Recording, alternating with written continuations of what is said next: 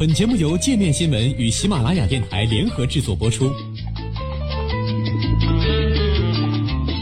界面新闻五百位 CEO 推荐的原创商业头条，天下商业盛宴尽在界面新闻。更多商业资讯，请关注界面新闻 APP。今年美元指数下跌近百分之十，都怪特朗普。随着特朗普政府遭遇一个又一个危机，外汇交易员们逐步达成共识，卖出美元。三个月前，美国总统特朗普在接受《华尔街日报》采访时表示：“现在美元变得太强势了，我得为此负一部分责任，因为人们对我充满信心。”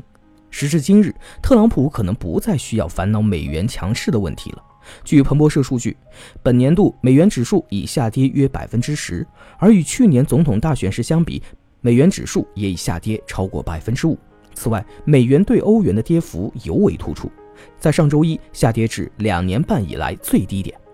各国央行变幻莫测的政策，或许是导致美元迎来六年来最长下跌走势的罪魁祸首之一。此外，美元的下行压力也可归咎于乏善可陈的第二季度经济数据，进一步削弱了美联储的加息预期。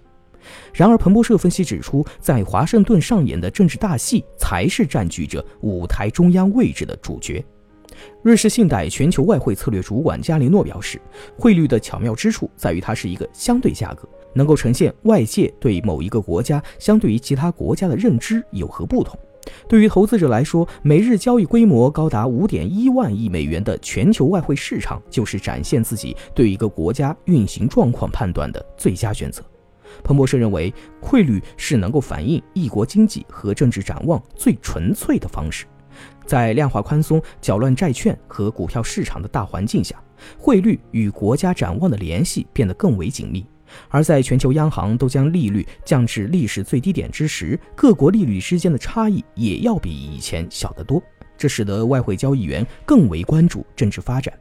自特朗普赢得总统大选后，外汇交易员也和股票交易员一样，期待着特朗普上台后兑现削减赋税、加大基建支出等种种利于美元的承诺。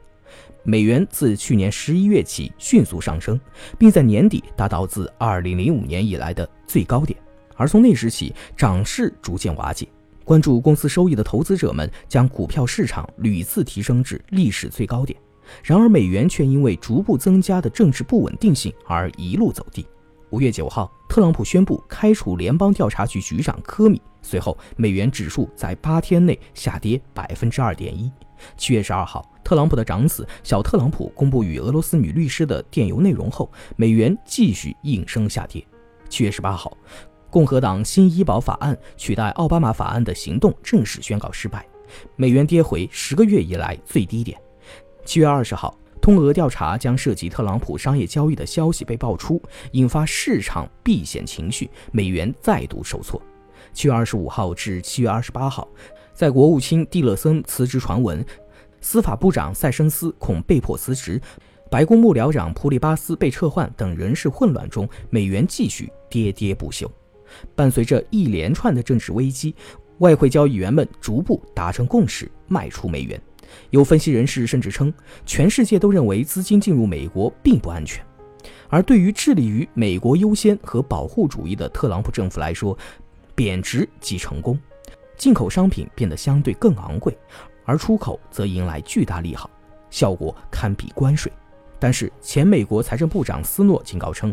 汇率能够反映出一国现状以及外界对该国未来的预期，与美国长期以来秉持的强势美元观点相背离，可能会加大市场波动性，产生适得其反的效果。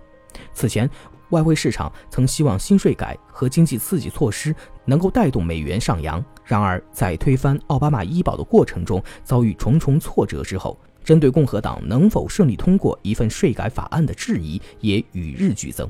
良好的愿景已化为泡影。另一方面，美国政治因素并不是导致美元下跌的全部。在欧洲，法国总统马克龙的当选加强了人们对欧盟的信心，投资者的资金源源不断的涌入。此外，欧元区经济增长预期加强，同时欧洲央行有望停止宽松政策。即便不考虑特朗普在推特上又说了些什么，美元对欧元的下跌也是必然结果。不过，据《金融时报》分析，接下来美元还将迎来众多反弹的机会。如果美联储开始缩表，欧洲和日本央行没有采取相同的行动，那么美元就有望上涨。此外，美元的疲软使得其他央行放缓紧缩措施，而这也进一步在长期加强美元的预期。如果美国的经济增长能够继续领先欧洲，那么美元也将逐渐走强，即便是在人们对特朗普失去信心的情况下。